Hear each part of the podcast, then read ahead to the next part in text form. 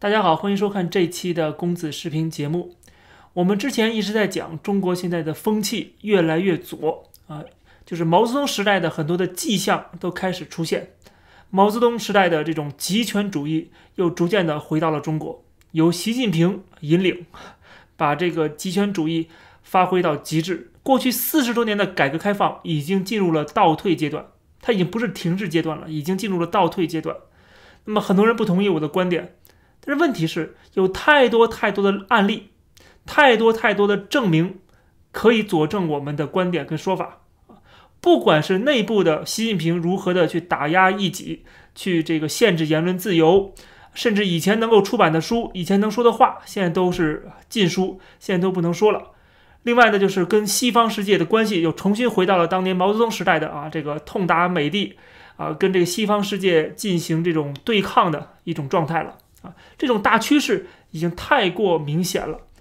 最近我又看到一条新闻啊，特别有意思，我跟大家分享一下。这是什么新闻呢？就是在四川的成都出现了首个学习强国的主题街区，类似于一个呃几条街道吧，啊，然后也有室内的，也有室外的，这样的一个地方呢，像是一个主题公园一样。那什么主题呢？就是学习强国。学习强国这个东西是一个 A P P，是一个 App。那么很多的中国人都被强制要下载这个软件，这个叫做学习强国的这个软件里边全部都是。呃，共产党的一些啊宣教的一些东西，包括习近平的讲话呀，包括一些党史的内容啊，还有就是阅读一些官方党媒的一些报道啊，等等等等。中国各地的一些党政机关的这些人员都被强制要求下载这个软件，要学习这个软件，甚至还要做一些题，做题还要给打分儿啊，跟自己的这个绩效或者跟自己的这个工作啊是挂钩的。对于共产党来说，这是一种强制性的。政治教育，那么这种通过高科技的洗脑教育，现在已经开始逐渐的走向了线下。这个所谓的学习强国的主题街区，就是把这个软件移到了这个现实当中，让大家可以有一个现实的一个场所去进行洗脑。走进这个场所，你可以有这个体育运动，你可以有图书馆学习这些啊这个红色书籍。然后你还可以做一些啊电子的游戏，这个游戏都是关于做一些党史的一些题目啊。它甚至还有一个 VR 的机器，Virtual Reality 的一些这个机器。带上这个机器之后，你可以身临其境的体体验中国的这个祖国的大好河山，还可以通过 VR 这个机器这个眼镜儿学习党史啊，然后了解这个过去的共产党的伟大。高悬的超高清裸眼 3D 大屏，全国最大的学习强国地面二维码。天幕大屏，这些炫酷新潮的场景在学习强国主题街区比比皆是。作为全国首创的学习强国主题街区，自六月二十四号正式开街亮相以来，不到一个月时间，已经陆续开展了四十余场各类型活动，吸引了全国各地五十多家团体、一万余人前来。那么，主题街区究竟好在哪里，会吸引这么多人前来呢？学习强国主题街区整合引入各种社会资源力量，通过营造观影、阅读、社群沙龙等沉浸式互动式学习场景，让市民群众在主题街区内随时学、处处学。挑战答题区域，它可以实现单人或者是多人的对战，里面的题库也都全是来自于学习强国的学习平台哦。二楼学习书吧，我们设置了新思想和党史学习教育的专区，内容是对标学习强国学习平台上。的电台、电视台等一级栏目，大家可以通过阅读、音频、视频等不同的方式，满足各种各样的学习需求。去欢迎亡我国家，我们就跟他们决战到底。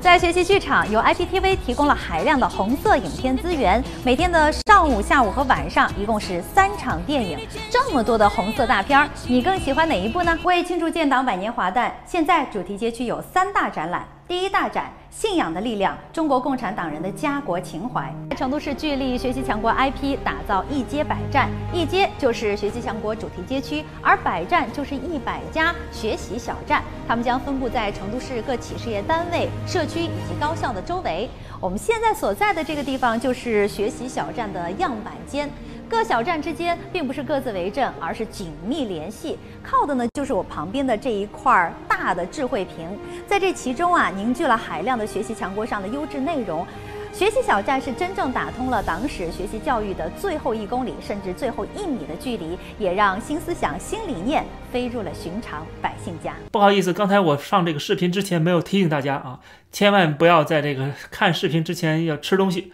否则的话容易产生这个呕吐的感觉。就说这些小演员啊，这些年轻人，很明显他们是做表演的。并不是真心的说特别喜欢这里，然后愿意玩这些做这个做题，把做题当做一种娱乐啊！这个这没有人这么变态吧？而且他做的是党史的题，又不是跟你高考有关系的。有多少人真心的主动的去这些地方去啊活动呢？我觉得是很少的。我觉得除了当地的一些党组织，他们举办这个强制性的活动以外，不太可能有真正的大众啊，比如说谈恋爱两个人，然后说我们去这个。学习强国主题街区去玩吧，去约会吧，或者带着孩子去。我们今天下午完事儿了，我不带你去动物园，不带你去游乐园，我带你去这个学习强国主题街区啊。从小洗脑，可能性并不大。但是我又不认为这样的一个花这么多钱建这么一个地方，就是说让它空着，它一定还是要强制大家去参加这些活动啊，或者是一定要去的。去了之后，没准还像这个做 A P 题一样啊，可能还要评分呢。新闻上说这个场所是首个试点的场所。我相信未来还在很多的城市也会陆续的出现，它叫做红色智慧教育培训基地，啊，它居然把这样的场所加上了“智慧”这个词，我觉得真的是对“智慧”这两个字的极大的侮辱。它还有一百个学习小站，这个城市里建一个学习街区之后啊，它要分散有一百个学习小站，就是有些人来不了这个地方的话，没关系。离你家最近的地方有学习小站，可以去那儿洗脑。一个主题街区，一百个学习小站，形成了学习宣传新思想、新理念的一街百站实体矩阵，把学习强国内核和城市发展成果具化为了市民可感可及的精神文化体验，进一步推动了新思想、新理念宣传普及，融入市民生活，走进群众身边，教育引领广大党员干部群众坚定听党话、感党恩。跟党走。徐小站里边当然也是有一些配套设施啊，也是有很多的这个红色书籍让你去阅读啊，让你去学习，就是继续的给你灌输这个红色意识形态。如果我们了解中共党史或者中华人民共和国的历史的话，在历史上这发生过，在人民日报一九六七年的时候就有一篇社论，标题就叫做“全国都来办毛泽东思想学习班儿”。他这篇文章里写道：“全国都来办毛泽东思想学习班，把全国的工厂、农村、机关、学校、部队都办成红彤彤的毛泽东思想大学校。这样，七亿人民活学活用毛泽东思想的群众运动必将推进到一个新的、更高的水平。看到没有？把毛泽东这三个字改成习近平，就